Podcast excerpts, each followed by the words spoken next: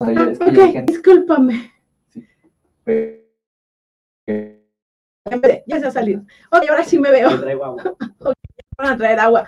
Porque se los juro que la ciudad es un caos.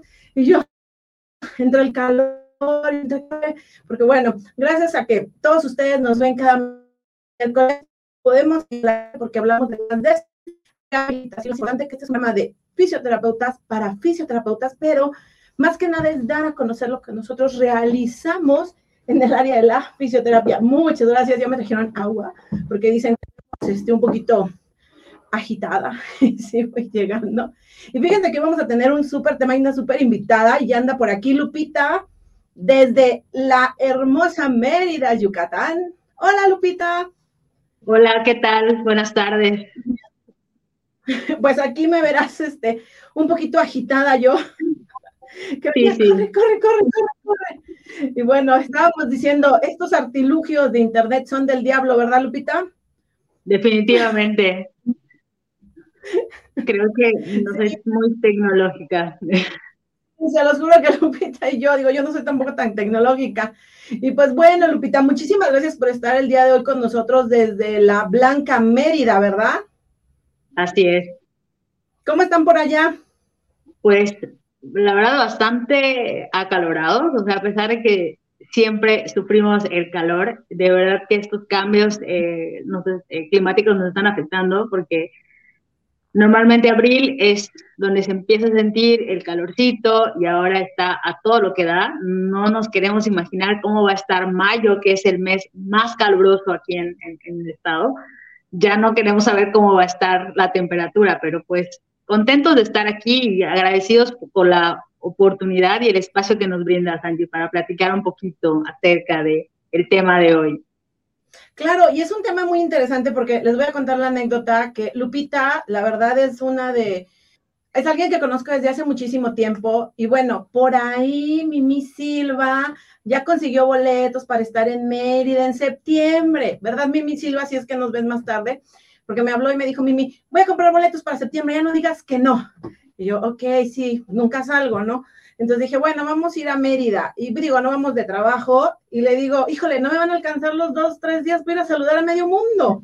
Porque a todos ustedes los saludo en línea, pero no tengo el gusto de ir y verlos. Y ahora sí nos vamos a dar el tiempo. Y tengo mucho que te conozco y bueno, tengo ese privilegio de, de decir, bueno, yo la conozco, yo la conozco. Y he seguido tu trabajo porque realmente eres también terapeuta físico de corazón y rehabilitador y te encanta tu carrera y he seguido tu trabajo en el aspecto de que tú te has dedicado muchísimo a la docencia, ¿verdad? Así es.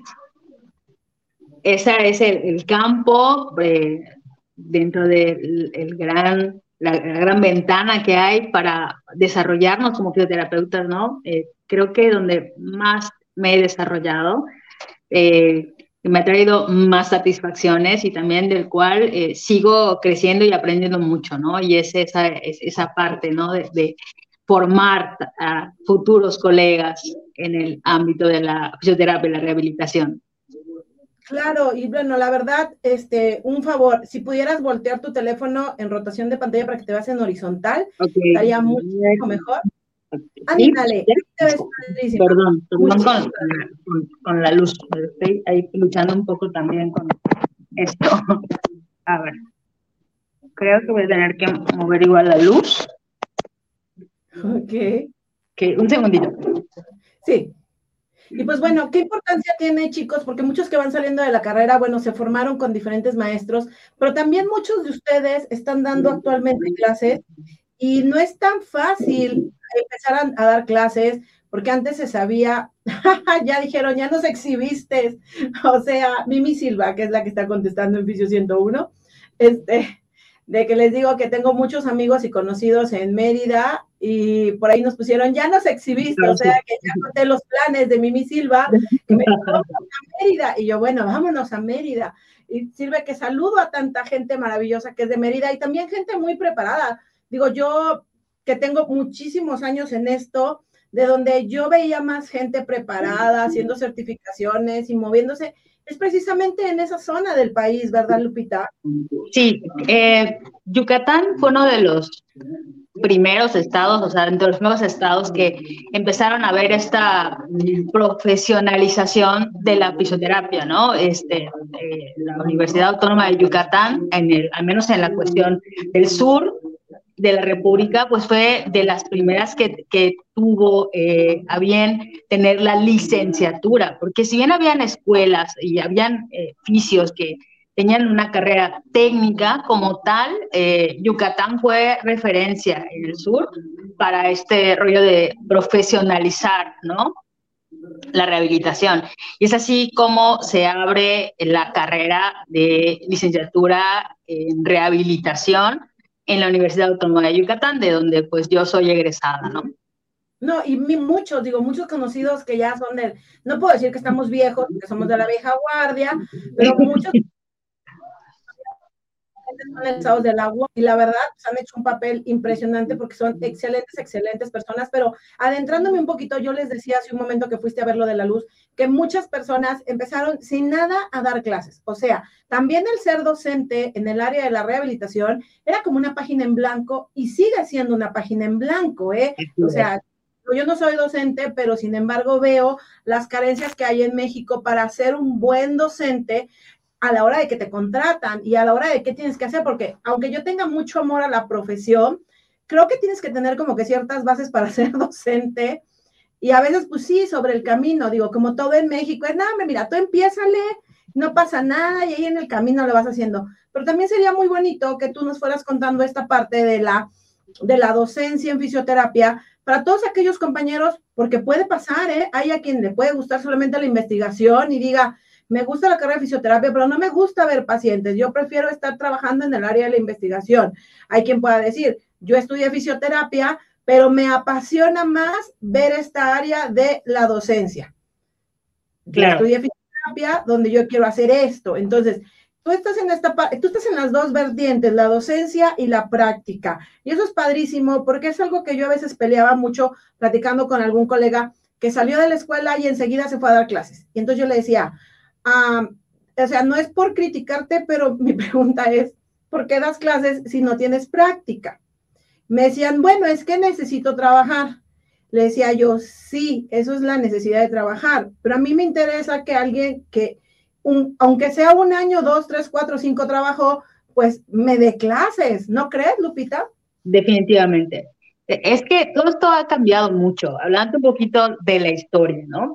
Por ejemplo, yo me acuerdo cuando yo entré a la universidad, la carrera de fisioterapia, eh, los maestros que nos daban clase, el 80% del, del, plantel eran médicos, ¿no? Y solamente contábamos con un fisioterapeuta que era técnico en fisioterapia y su materia era literal agentes físicos. Pero todas las demás materias eran impartidas por médicos y teníamos dos psicólogas que también nos daban, una daba desarrollo humano y otra eh, intervención en crisis, ayuda personal, cosas de desarrollo, ¿no? Entonces, conforme fuimos egresando eh, de la universidad, pues algunos empezaron a buscar, eh, pues, en dónde desempeñar su parte profesional y aquellos que eran eh, seleccionados porque eran el mejor promedio de su generación X o Y, eran los que se quedaban, ¿no? Como, como primero como pasantes en la universidad y luego empezaban a, desarrollar este, este trabajo docente, ¿no?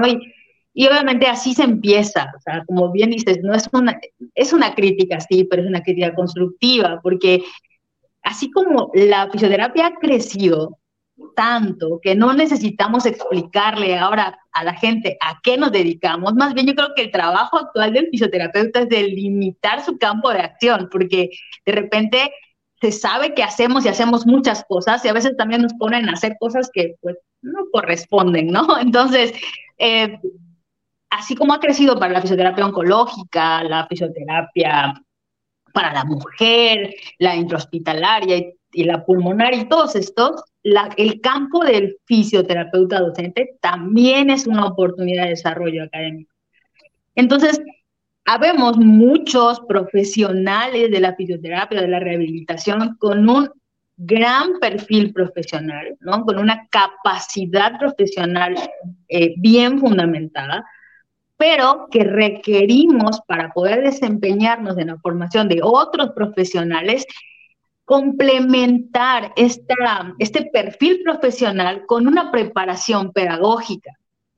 Creo que todos podemos recordar algún maestro que nos haya marcado durante, en cualquier etapa, ¿no? De, de, de, nuestra formación, pero hablando de la profesión, este, la parte académica en la universidad, pues podemos tener nuestra lista de maestros buenos y maestros, pues que nos dejaron algo, ¿no? Eh, pero, y a, veces hacíamos mucho este juicio de, es que es un muy buen profesional, pero como maestro siento que falta esto. Y, esta es una, cuestión importante que, que, tenemos que tener en consideración. Aquellos que nos queremos dedicar o que nos dedicamos a esto de la parte docente, el, la importancia de capacitarnos en esta área. Así como pensamos en la certificación de Richelis, en la certificación XYZ, si me quiero dedicar a la docencia, me tengo que preparar en este ámbito, ¿no? Tengo que tomar algunas eh, clases, algunas estrategias, seguir formándome para poder transmitir el conocimiento, ¿no? Crear el conocimiento, desmenuzar el conocimiento. Y no solamente se trata de conocimiento hablando de conceptos, ¿no? Sino impactar en el alumno para poder ir poder desarrollando esta capacidad de razonamiento, que es lo que se busca en la universidad, ¿no?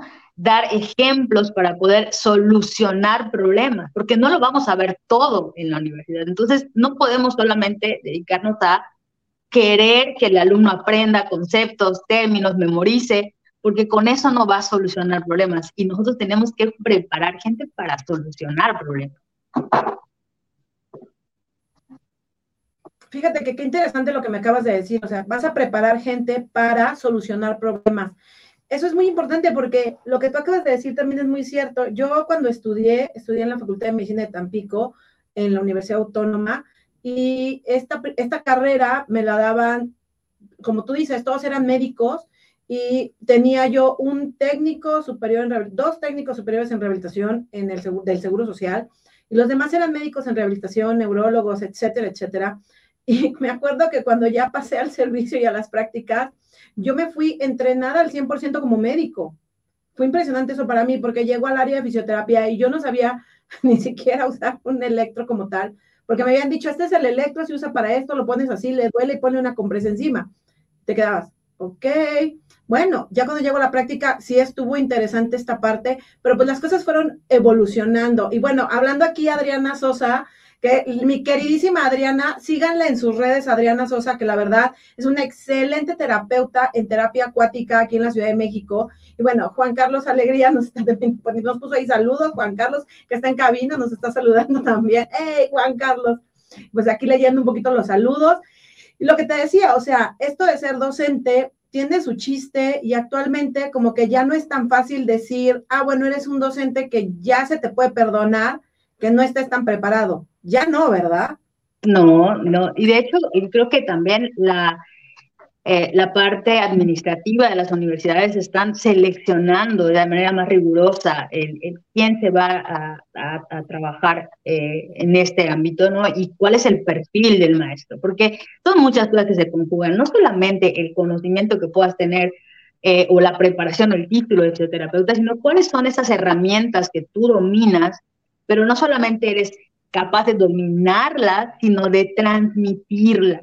Ese es el, el problema. A ver, yo conozco ejercicios excelentes que, que, que su trabajo habla muy bien de ellos, pero que les cuesta un poco de trabajo, ¿no? El poder transmitir ese conocimiento. también hay otros oficios muy buenos que se sabe de, de, de, su capacidad, pero que no disfrutan tanto de esta parte del compartir, ¿no? También viene un poco esta parte del egoísmo, de no querer ver crecer a otros. Entonces, esas características tienen que estar mm, eh, presentes en aquel fisioterapeuta que quiere ser docente. Tiene que ser un fisioterapeuta que le guste aprender, porque vamos a estar en aprendizaje constante que le guste compartir, porque si quiero aprender, pero solo para mí, y yo quiero ser la que sepa y los demás no, entonces tampoco vamos a poder hacer eh, mucho por esto, ¿no? Y también el fisioterapeuta eh, tiene que ser alguien que, que esté, pues que se, se considera a sí mismo un aprendiz en potencia. O sea, a veces como docentes, ¿no? Aprendemos mucho más que durante nuestra parte de formación. Y creo que eso es lo más, lo que a mí más me enriquece de esta profesión. O sea, descubrir muchas veces junto con los alumnos, construir junto con los alumnos el conocimiento y ver cuáles son las necesidades para seguir poniendo en alto el nombre de nuestra profesión. Muy bien y te escuchamos perfecto. Ok, gracias. por allá hay algunas eh, diapositivas que ya en la, en la charla o en la plática hemos estado tocando el punto, ¿no? Claro. La, actualidad, ¿no? La fisioterapia es una profesión liberal en el cual predomina el conocimiento, el ejercicio intelectual. O sea, no solo se trata de, como decías, ¿no? Ven, pon, este, aquí se pone esto, quítalo, tanto tiempo. Ahora, es siempre el, el por qué, qué estoy buscando, qué estoy haciendo. Entonces, no solo se trata que el alumno aprenda para qué sirve tal cosa, cómo se hace tal ejercicio, sino qué pasa cuando lo hago, ¿no? Cuando sí, cuando no, pero no porque me lo memoricé, sino porque realmente entiendo que estoy interactuando, estoy, estoy eh, afectando algún proceso, cómo lo afecto y cuáles son los efectos de esta intervención que estoy teniendo. Entonces, es un ejercicio intelectual bastante eh, complejo el que tenemos que realizar y es el que es lo que tenemos que promover ese ejercicio intelectual primero en el salón de clases, hacer que el alumno piense, ¿no? Que no solamente memorice, para que pueda entonces desarrollar de manera adecuada su técnica o su intervención. El docente en fisioterapia debe ser capaz de ofrecer a los estudiantes una formación acorde a los cambios globales. O sea, esto nos empuja a nosotros como docentes a estar en constante capacitación, porque lo que hoy aprendí, mañana puede cambiar. O sea, y te pongo un ejemplo, yo me acuerdo que contigo, sobre todo, de, este, este, caminar juntas en muchas cosas, ¿no? Cuando vino todo el COVID, y, me diste una charla con mis alumnos acerca de, cómo estaban manejando en la Ciudad de México los casos de COVID desde el punto de vista de fisioterapia y hablábamos de lo que pasaba. Hoy en día, mucho de lo que platicamos en esa charla... Se lo olvido. ¿No? O sea, mucho de los cuidados, mucho de, este, también de, de, vaya, ¿no? De las manifestaciones clínicas que tiene la, enfermedad, de cómo se comporta, hoy ya no aplican. No, ya no aplican. Entonces, eh, eh, esto nos, es un ejemplo de cómo tenemos que estar en constante formación para poder este, enfrentar esa problemática eh, social constante cambio, ¿no? En, en, todos los sentidos, hablando de COVID y cualquier otra enfermedad, lo que hoy aprendes, mañana se te destruye y, se te tiene que reconstruir, ¿no? Este, Todas estas cuestiones de conceptos y así. Sí, no, la verdad es que sí, digo, yo no soy docente, conozco a muchos compañeros que sí son docentes, pero la verdad es que tú para mí eres como tú y otros compañeros conozco son referencia porque pues han capacitado y veo cómo suben, eh, que van a ser eh, parte de los eh, exámenes de titulación, los veo cómo están apoyando a los chicos, veo a veces también cómo son rudos, rudos, rudos con ellos.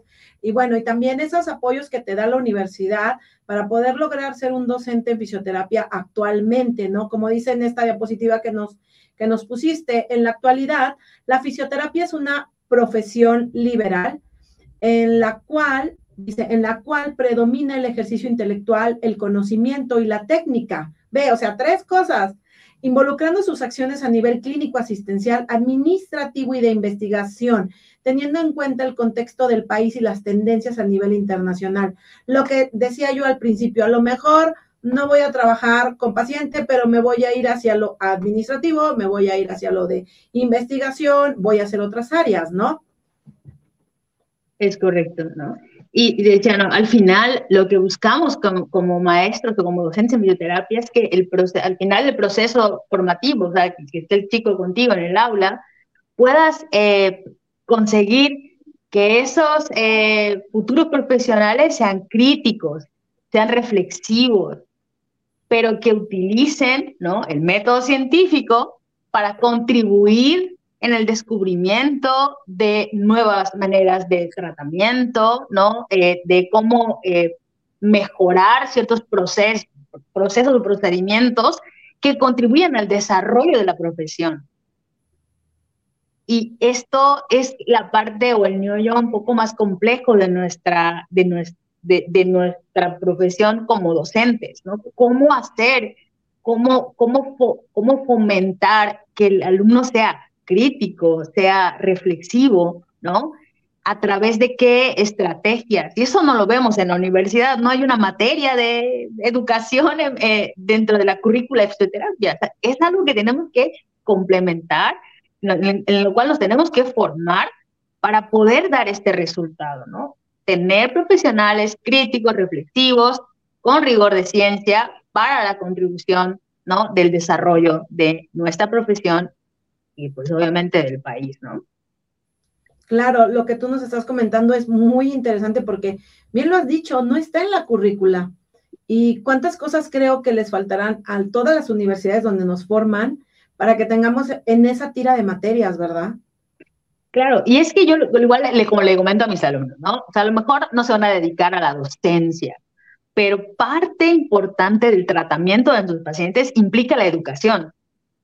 Tienes que educar a tu paciente, tienes que darle información para que pueda hacer, para hacer una buena alianza terapéutica, para que pueda hacer, para que eh, él se apegue al tratamiento. O sea, mientras más informado esté tu paciente, ¿no? Hablando en, un núcleo más pequeño, mejor va a enfrentar el proceso de rehabilitación y mejores resultados vas a tener. Entonces, hasta en ese punto, somos educadores, ¿no? A ese nivel. Y yo le digo, por eso eh, a veces los maestros los ponemos a exponer, no con la intención de que nos faciliten a nosotros el trabajo. Esa idea tienen que quitársela un poco. Es también que ustedes puedan desarrollar competencias eh, y habilidades de comunicación, de comunicación efectiva, ¿no? De, poder transmitir de manera correcta, de comunicarse y expresarse con propiedad con un paciente. Pero estas mismas eh, competencias, si lo quieres llevar a un nivel mucho mayor, te tienes que formar en los procesos pedagógicos, ¿no? Este, en mucha didáctica para poder entonces contribuir a la formación de otros terapeutas. Pero la educación como parte de las estrategias de el profesional en fisioterapia está presente siempre, pero dentro de la malla curricular no la vemos. Nos lo piden los maestros de repente en nuestros trabajos, nos, nos, nos piden desarrollar eso, pero no hay una materia en específico que las desarrolle. Y eso creo que es algo que nos está faltando, ¿no? Claro, claro, por eso te digo, así como han ido agregando la terapia, no sé, la terapia respiratoria, la terapia ortopédica, y fueron agregando a la currícula, pues la verdad es que en algún punto de nuestras vidas vas te va a tocar a lo mejor recibir pasantes, y ahí vas a ser docente de manera práctica. A lo mejor vas a estar en un centro de rehabilitación donde no vas a recibir pasantes, pero hay gente que va a trabajar alrededor tuyo que viene nueva, que no es pasante, y te vas a convertir como que, ah, pues este es el de más arriba. Y ahí te conviertes en parte en docente, aunque no seas un docente en una escuela. O nunca falta que te digan o te inviten, como lo has hecho tú conmigo muchas veces, oye, danos una plática, ¿no? Pues sí, no soy docente, pero tienes que ir viendo a ver cómo les hago las diapositivas, más interactivo, menos interactivo, son estos. O sea, cómo va evolucionando esta parte de ser docente en fisioterapia. Y ser docente en fisioterapia a lo mejor no solamente es, como tú lo dices, educar a las futuras generaciones, sino es un entorno completo donde ves a miles de personas que te vas a topar en el camino y en algún punto vas a ser docente de ellos, como tú lo has dicho, hasta con los pacientes. Entonces, esto sí es muy interesante y en esta diapositiva que nos pusiste dice, el docente en fisioterapia debe ofrecer a sus estudiantes una formación acorde con los cambios globales en los últimos tiempos, promover una permanente actitud autónoma de investigación, ética y crítica para transformar la realidad y brindar nuevas opciones a la sociedad. No, pues qué, qué importante lo que nos estás diciendo, y aparte lo que dice aquí, al final del proceso formativo se deben conseguir profesionales críticos, reflexivos y que con rigor en la ciencia contribuyan al desarrollo del país. Y yo creo que ahí, Lupita, nos estamos estancando, porque eso del desarrollo del país, la fisioterapia en México se ha quedado atrás. Sí, y eso es algo que, les comento, ¿no? A, mis alumnos siempre. Eh, ¿En qué medida vamos a contribuir al desarrollo en la medida que verdaderamente ejerzan su profesión? Desde ahora, ¿no? Se crean el, el, el, papel que están jugando. O sea, qué tipo de problemáticas se van a enfrentar como fisioterapeutas y cómo van a dar solución a estas, a través de qué herramientas, ¿no? Y vuelvo a decir, ese es el problema en, en, en el sistema educativo en general, ¿no? Siempre toca para, pero ¿para qué me estás enseñando esto? ¿De qué sirve? O sea, es un conocimiento que voy a tener nada más ahí, que nunca voy a usar, como digo, vemos muchos eh, de repente comentarios o memes de ¿para qué me aprendí el binomio cuadrado perfecto? ¿En qué momento lo aplico? Y entonces de repente el fisio puede decir, bueno, ¿para qué me aprendo tantas leyes de física? Pero, pero ¿para qué tantas eh, rollos con, con la biomecánica? ¿Pero en qué momento lo aplico? a veces ahí es donde fallamos como docentes, porque estamos solamente eh, dando conceptos, pero no profundizamos, no llegamos a ese análisis, a, esa cognición o a esa verdadera metacognición que se necesita para poder entonces contribuir al desarrollo o hacer o, ser agentes de cambio, ¿no? Un ejemplo muy simple, eh, de repente eh, el maestro que se dedica o el docente eh, que se dedica a enseñar sobre goniometría, ¿no? Aquí está el goñómetro, este es el brazo fijo, el brazo móvil, se mide así, se agarra aquí, por acá, ¿no? Y aquí practicamos, ok, ya, listo, ¿no? Y luego el, alumno no dice, bueno, ¿y, ¿y esto para qué me sirve, no? Bueno, te sirve como una herramienta de evaluación para saber que también vas con tu terapia, para que tengas una, eh, un punto de comparación objetivo de si tus estrategias van bien o van mal, ¿no? Porque no es lo mismo decir, sí, ha recuperado el rango de movilidad. Que decir, bueno, tenía 30 grados, hoy tiene 60 grados, vamos bien en el tiempo, porque no solo es cuánto recuperó, sino en cuánto tiempo logré esa recuperación, qué estrategias me ayudaron a recuperar. Y ahí está el verdadero sentido del uso del goñómetro. Pero si solamente en tu cátedra o en tu clase les muestras el goñómetro y nada más, pero no les, no, no, no haces que ellos analicen o entiendan el por qué tienen que aprender a usarlo, cuáles son las ventajas que tiene usarlo correctamente, etcétera, etcétera. Pasa que de repente nos topamos con publicaciones de los chicos, de los alumnos en el Facebook, en Instagram, donde están utilizando el goñómetro al revés, donde no tienen la más mínima idea de dónde lo están poniendo, y, y, no sé, como docente, ¿cómo quedas, no? ¿Cómo te, ¿Con qué te quedas tú? Dices, bueno, y sobre todo si yo fui la que le enseñó esto a mi alumno y está haciendo, esto es porque no estamos llevando más allá que solamente transmitir el conocimiento, pero no solo se trata de eso. Que estás hablando de esto, de, de transmitir el conocimiento, o sea, en esta diapositiva que tenemos, que nos haces el favor de compartirnos, lo dice, facilidad de compartir, gusto por el conocimiento y pasión por el aprendizaje. Y volviendo al tema del goniómetro y que hay que estar actualizados, digo, se va a ir, pero pues ya saben que Tribo México siempre nos patrocina. Para mí fue muy interesante hace como 15 días estar con Tribo México y hay un, un libro que parece un tratado, Lupita, de goniometría y yo me había quedado con aquel libro que se llamaba Manual de Goniometría que bajabas en PDF, que hasta la fecha anda ahí. No, no, no, ese libro se queda corto. Entonces dije, yo no soy docente, pero sin embargo me quedé con el libro para actualizarme, porque te habla precisamente de todo lo que a mí no me dijo mi maestro y no porque él no quisiera. En aquel entonces solamente habría un manualito y yo lo utilizaba, ¿no? O creo que no me acuerdo si es Daniels o quién de todos en esos libros, también viene algo sobre goniometría.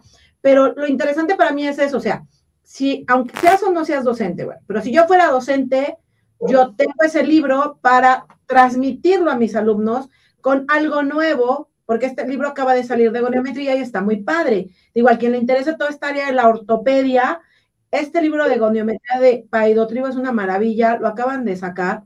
La verdad, yo no había visto un libro de goniometría en físico, solamente el que está en PDF.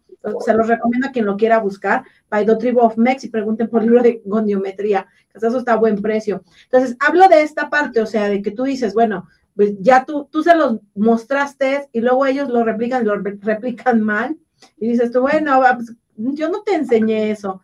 Bueno, pero la verdad es que sí hay de docentes a docentes y a veces nos hace falta la práctica, porque igual a mí me enseñaron igual y estoy transmitiendo eso, Lupita. Claro, es que, y ahí es donde eh, es importante, ¿no? Eh, por ahí, si quieres pasar a la diapositiva número 10, eh, justamente lo, lo, lo, resumo en, en esto, ¿no? Eh, un profesional de la rehabilitación, pues conoce a bien sus funciones, ¿no? ¿Cuál, ¿Qué es lo que se espera del profesional? Ahora, como docente, no solo tengo que conocer cuáles son mis funciones, tengo que tener muy consciente cuáles están bien desarrolladas de esas funciones y cuáles son durante mi formación y en mi práctica las que están deficientes a partir de ese análisis de la fortaleza, no, no mía, no, no solamente propia como profesional, sino a nivel general, ¿no? ¿Cuáles son las fortalezas eh, eh, en el desarrollo de la, de, la profesión y cuáles son las deficiencias? Y entonces voy a crear estrategias y modificar la metodología de enseñar esas, estrategias o, esos, esos, esos temas, ¿no? Esos conocimientos, esos conceptos, para poder generar calidad en la enseñanza. Es decir, en resumidas cuentas, ¿cómo me gustaría a mí haber aprendido esto? Que yo ya entendí después de un caminar por qué es importante. Entonces, el docente en fisioterapia tiene que hacer ese constante análisis y decir, tomar eh, la responsabilidad de mejorar su metodología educativa y entonces contribuir a la construcción del conocimiento. ¿no? Claro, claro que sí, sí. de hecho ahí lo pones, funciones de la profesión, desarrollo y deficiencias, porque a veces como, por el simple hecho de a veces ser docentes, pues sí nos entra de repente el ego, ¿no? De que ya estoy dando clases, a lo mejor en una buena universidad, en una universidad que tiene un nivel académico menos alto, pero es válido, a lo mejor en una universidad chiquita que apenas va comenzando. Digo, lo importante aquí es lo que tú mencionas, o sea, capacitarse, ver las competencias, lo que tienes que hacer como docente y no dejarlo ahí en el tintero. Por ejemplo, tú con tus alumnos, eh, ¿a qué, qué semestre estás manejando? ¿En qué escuelas has, estado? No sé. Ok, eh, yo actualmente estoy eh, trabajando para dos universidades en el área de fisioterapia. doy a los últimos grados, séptimo y sexto y séptimo semestre en la materia de patologías. Y entonces ahí es un reto muy grande, ¿no? Eh, eh, porque patologías pues son un montón y hay muchísimas dentro del programa, pero llevar a los chicos más allá de que se aprendan o memoricen qué es un evento cerebrovascular, qué es una lesión medular, qué es, es cómo vamos a resolver este problema cuando lo tengas enfrente, ¿no? Este es el reto, cómo, cuáles son las herramientas que puedes utilizar y no necesariamente son las únicas herramientas que puedes utilizar, ¿no? Eh, para poder resolver los problemas. Entonces, es, es muy complejo, de verdad, el, el, el, la práctica como docente. Eh, cómo no quedarte solamente en el primer nivel del saber, sino también el saber hacer y llevarlos al saber ser. Eso es eh, dentro de la pedagogía, ¿no? Los pilares de la educación, ¿no? Y tenemos que desarrollarlo, pero vuelvo a decir, solo como oficios, o sea, con mi carrera terminada, mi título, no es suficiente. Nos tenemos que ir preparando en este, en, en, en este ámbito de la docencia para poder desarrollarla y desempeñarla de manera correcta, ¿no? Y así vuelvo a decir, contribuir desde esta trinchera de la docencia también contribuir a poner en alto el nombre de la fisioterapia ¿no? y, de y, el futuro de la fisioterapia. En el salón de clases te puedes encontrar grandes terapeutas manuales, te puedes encontrar grandes electro, eh, electroterapia, los que van a dar conferencias. Como maestro, tú también tienes la capacidad y el privilegio de poder ver hacia dónde van a dirigirse los alumnos, ¿no?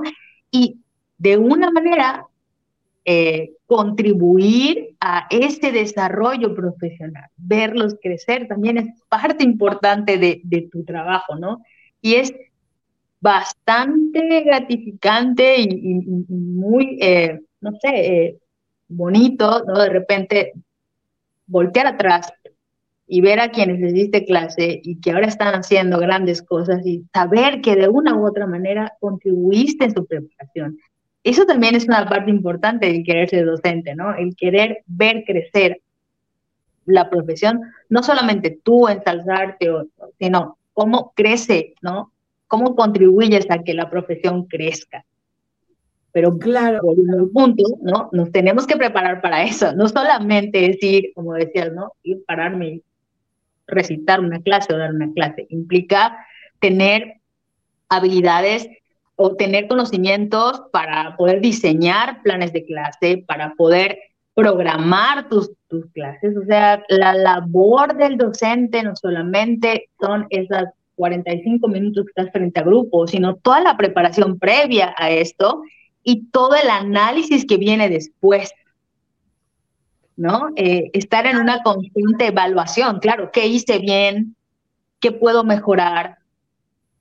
¿Qué puedo cambiar?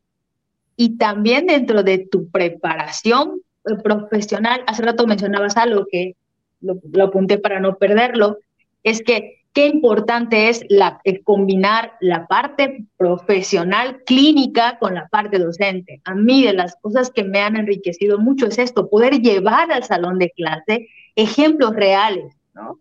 La oportunidad de decirles, miren, el libro dice esto, pero cuando te enfrentas aquí está así, ¿no? De esta manera. E inclusive, bueno, antes de pandemia, me acuerdo que una de las estrategias que más disfrutaban mis alumnos y de las cuales más aprendíamos todo, era la oportunidad de justamente de poder estar en la práctica clínica y de repente llevar a, a pacientes reales a la clase y que aprendan de esta experiencia. Es muy enriquecedor, porque ya no lo ven eh, eh, vaya, eh, plasmado en un libro, en una diapositiva, sino que está ahí. Lo puedes, o sea, ya puedes entender mejor, ¿no? De lo que se trata el problema a través de este tipo de aprendizaje. Y esto nos da, ¿no? La oportunidad de poder estar en la, en la clínica también. Cuando solamente, como decías, ¿no? Sales de, de, clase, a lo mejor tienes conocimientos muy buenos, eh, aprendiste mucho, pero no tienes la experiencia para poder hacer que ese conocimiento que tú tienes no solo se trata de transmitirlo, sino se, se trata de hacer que crezca. Y si no tienes la experiencia, eh, puedes quedarte con los errores que tú aprendiste o con las limitantes que tú aprendiste y estar transmitiendo un conocimiento limitado. Claro, y en esta diapositiva que nos, nos pusiste, la verdad es que sí dice, o sea, dimensiones de los docentes universitarios, habilidades escolares, habilidades de planeación, habilidades directivas, habilidades de presentación y comunicación, habilidades de evaluación y retroalimentación y habilidades interpersonales. O sea, lo que acabamos de decir, no porque hayamos sido muy buenos en la escuela y saltamos a ser docentes, vean todas las habilidades que debes de tener para ser un buen docente universitario. Entonces, no es así como que, ay, ya, yo aquí me paro y lo hago, ¿verdad? Y bueno, aquí dice también las competencias, competencias generales, comunicación, organización, liderazgo pedagógico, científico, evaluación y control. O sea, todo lo que un docente, para todos aquellos que en algún momento quieran dar clases o les digan, oye, pues quieres dar clases, ven para acá. O sea, vean en todo lo que se tienen que capacitar, ¿verdad, Lupita? Sí, así es. Y ahora, digo, las universidades, por ejemplo, están pidiendo que ya no solamente tengas el título universitario, sino también te piden que tengas, por ejemplo, un grado más allá para poder, eh, poder, eh, vamos, hacer tu trabajo de una mejor manera o más profesional. A mí, por ejemplo, en la universidad donde yo trabajo, eh, estuve trabajando un rato con ellos, varios años, con mi nivel de licenciatura, pero constantemente me estaban dando cursos, de hecho es parte importante tomar cursos para poder eh, compaginar esa parte, ¿no? De poder transmitir esos conocimientos que tienes, pero además hay, que estarte capacitando dentro de tu formación profesional. Y esto que vas aprendiendo es un ejercicio constante de cómo lo voy aterrizando a mi salón de clase ¿Cómo voy transmitiendo? Es de la, misma medida en la que estoy aprendiendo, ¿cómo voy aterrizando esto? ¿Cómo lo voy a transmitir? Eh, por eso mencioné hace ratito, es importante no ser egoístas, ¿no? Porque muchas veces decimos, ah, bueno, a mí me costó aprenderlo, pues ahora que les cueste a ellos. No, el docente justamente está no para ablandar un poco el camino y hacerlo un poco más directo, ¿no? Hacia el conocimiento, para que los chicos no se pierdan. Eh, como parte importante del docente, pues tienes que ser guía, ¿no? Entonces tiene que ser un motivador de los, estudiantes, el maestro tiene que ser eh, un, diagnosticador, decir, bueno, este chico tiene talento para acá, lo, puedo, lo podemos orientar para acá, o sea, somos igual cazatalentos, ¿eh? Como docentes de repente, ¿no? Y vamos a, orientando a los chavos. A mí me tocó experiencias muy, muy eh, chistosas cada semestre, sobre todo en el, séptimo semestre, no falta el que me diga, maestra, yo ya me quiero salir porque no soy bueno para la fisioterapia, porque el maestro de terapia manual me dijo que yo no soy bueno, a lo mejor no voy a ser terapeuta manual, pero mira todo el campo de oportunidades que hay de fisioterapia. O sea, no tienes que ser bueno en todo, ¿no? Hay algo, llegaste hasta el séptimo semestre de fisioterapia porque tienes cierta capacidad, entonces es enfocar esta capacidad. Somos guías de los alumnos, ¿no? Y tenemos que estar en constante innovación, somos un ejemplo para ello. Si tú te quedas estancado, como decías en ese momento, y pues, ah, no, pues yo como ya terminé, ya soy el manda más, ya lo sé todo, vas a generar alumnos también con esa actitud conformista, nosotros tenemos que motivar a seguir creciendo con los alumnos, ¿no? Que ellos creen. Entonces tú tienes que ser un espejo para ellos, tienes que ser un guía, tienes que ser un motivador, te tienen que ver capacitándote para que ellos también se enamoren de la capacitación, te tienen que ver aprendiendo para que ellos aprendan también, ¿no? Exacto. Te que ver haciendo investigación para que ellos también se enamoren de la investigación. Sí, no, y lo dices diapositiva. El mejor docente no es aquel que sabe más, sino aquel que hace que el alumno aprenda más. Y no estoy hablando a lo mejor de que aprendas más, de que vayas y te comas todos los libros, sino de que tú, tú como docente sembraste a tu alumno que una vez terminada la carrera o en el inter de la carrera, busquen seguir aprendiendo en lo que les guste, en lo que les llame la atención, porque tú como docente te has capacitado para transmitirles a ellos todo esto. Entonces, chicos que nos estén viendo, colegas que ya estén dando clases, pero que a lo mejor están diciendo, ah, ya me caí en 20, porque bueno, a lo mejor no estoy en una institución donde me exijan más, pero pues yo me voy a exigir a mí mismo. No me voy a exigir por darle gusto a una escuela, no me voy a exigir por darle gusto a unos alumnos que a lo mejor ni me pelan en clases, me califican mal y me ponen tres de calificación y dicen que mi materia es aburrida, que no me capacito, que no soy bueno. Eso es a mí que me valga gorro, ¿no? O sea, yo me voy a capacitar para mí porque es algo que sembró alguien más, como en este caso tú, Lupita, que bueno, ¿cuántos chicos eh, tienes en formación? Actualmente tengo como 60, ¿no? Eh, se trabajo en dos universidades diferentes, siempre en, el área de fisio. Y eh, ¿cuántas generaciones han eh, trabajado? Pues ya creo que he perdido la cuenta, ya, ya son más de 10 años que he estado trabajando en esta parte del ejercicio docente. Y si hago un análisis de cómo empecé dando clases, ¿no? ¿Cuáles fueron las motivaciones por las cuales yo empecé? Que sí fueron un poco como esto de, pues hay que trabajar, ¿no? Pero no te quedas solamente con el hecho de hay que trabajar, sino que ya me comprometí con el trabajo, pues hay que hacerlo bien. Y eso me ha ayudado, me ha motivado a, seguir. Sí, de repente, obviamente, podríamos hacer un programa especial de lo que callamos los docentes, ¿no? Porque muchas veces eh, ese esfuerzo que tú, estaría muy bueno, ¿eh?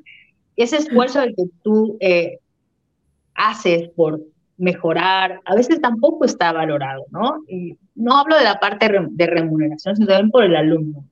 Pero también ahí entra la madurez del maestro de entender eh, que cómo aprende tu alumno, qué necesita aprender tu alumno y cómo vas a hacer que ese alumno aprenda eh, de acuerdo a su madurez. Porque a veces uno de los errores, y eh, sí quería comentar como maestro, es que queremos que el alumno aprenda todo, ¿no?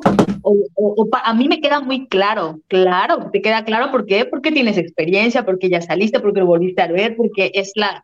¿Cómo puede ser que hayan contestado mal el examen si está bien fácil? Sí, fácil para ti, docente, que tú lo construiste, pero te sabe las, las respuestas de memoria. El alumno está en el proceso. Y entonces, ¿cómo ayudar al alumno a que aprenda lo que verdadera o lo que es significativamente importante para el desarrollo de su profesión. La universidad les va a dar las bases para poder ser críticos y seguir aprendiendo.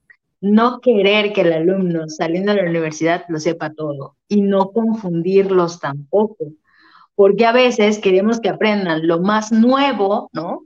O, o lo más, pero las cosas básicas no les damos la importancia y el valor. Entonces el alumno le empieza a hablar de algo, una técnica, no sé, XY, pero él, él quiere que le enseñes el que está, eh, no sé, desarrollándose en España, pero espérame, para que puedas llegar a hacer eso y lo puedas hacer de la manera en que lo están desarrollando ahí, primero tienes que tener esta base, ¿no? De aquí, y muchas veces no las tienen y no nos preocupamos porque las, las adquieren. Entonces, también el analizar el nivel de exigencia que vamos a tener como maestros y hasta dónde la madurez del alumno en la etapa en la que está viviendo, no en la que tú estás. O sea, no podemos querer que el alumno sepa como yo sé. Queremos que se inspire en ti para poder crecer, pero a ti te tomó tu tiempo, tu proceso, llegar hasta el nivel en el que estás. Y el chavo está todavía en este camino tu, trabajo como docente es ayudar a que transite ese camino, no forzarlo a que llegue a tu nivel. Sí, exacto. No sé si me escucho, creo que sí. Sí. ¿Sí me escuchas? Sí. Ah, ok, perfecto. Sí, te decía, la verdad, todo lo que nos has comentado, se nota la pasión que le pones el enseñar a tus alumnos. La verdad, chicos, vean, tienen una excelente docente, una gran maestra, pero también una gran maestra de vida en esta área de la fisioterapia, porque pues hay que tener práctica clínica para poder también transmitirle a los alumnos en esta parte de lo no clínico y lo que ella decía. Ay, pues me acuerdo que al paciente le pasó esto, pero vas diciéndole y vas contándoles y vas poniéndolos como con los pies sobre la tierra, de que a veces lo que te dice el libro es bueno, pero tú que has llevado también práctica, pues lo vas haciendo, ¿no? Entonces, pues la verdad es que mis respetos, Lupita, que este tema de ser docente en fisioterapia, para todos aquellos que ven nuestras repeticiones y nos escuchan, si tú tienes pensado trabajar en esta área, como lo dijo ella, capacítate, hay competencias, hay cosas que tienes que hacer en específico, háganlas para que tú puedas ser un buen, un buen docente en fisioterapia. Y pues bueno, nos vamos despidiendo porque como siempre, el tiempo es corto y bueno, aquí en MultiV así andamos. Y bueno, ¿con qué nos quedamos, Lupita? ¿Un consejo? ¿Qué quieres comentarle para cerrar? Te lo agradecería muchísimo. Gracias.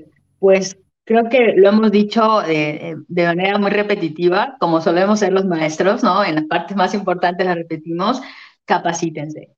Eh, de verdad, esta área eh, de práctica eh, profesional, hablando de la docencia, tiene pues también gran apertura para tu desarrollo profesional y personal, pero se necesita, ¿no? Capacitación y se necesita una verdadera vocación que no solamente sea el motivo de trabajar por trabajar o nada más eh, generar ingresos, sino que nos caiga el 20 de lo que estamos haciendo.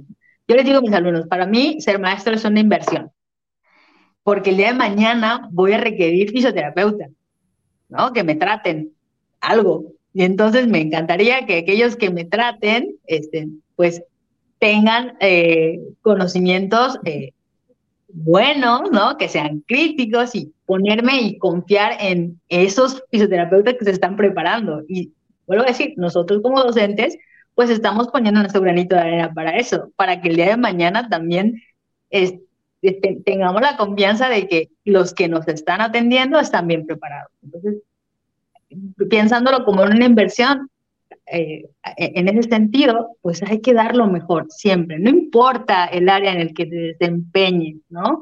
El, área de fisioterapia, siempre trata de, dar y ser el mejor, no comparado con nadie más, contigo mismo, ser mejor de lo que hiciste ayer, dar una mejor clase de la que hiciste ayer, siempre. La competencia más grande es contigo mismo, no con lo que está alrededor. Perfecto. Pues bueno, ¿qué más te puedo decir, Lupita? Que muchísimas gracias por habernos acompañado hoy, este miércoles a las 3 de la tarde por Fisio 101, donde es una revista de fisioterapia donde traemos diferentes temas del área de la salud y temas para los fisioterapeutas. No te me salgas del cuadro ahorita que ya despedimos para yo despedirme de ti detrás de cámaras. Pues estamos en contacto, chicos. Este fue un miércoles más de Fisio 101. Recuerden que estamos todos los miércoles, 3 de la tarde por Mood TV. Hasta el próximo miércoles. Bye.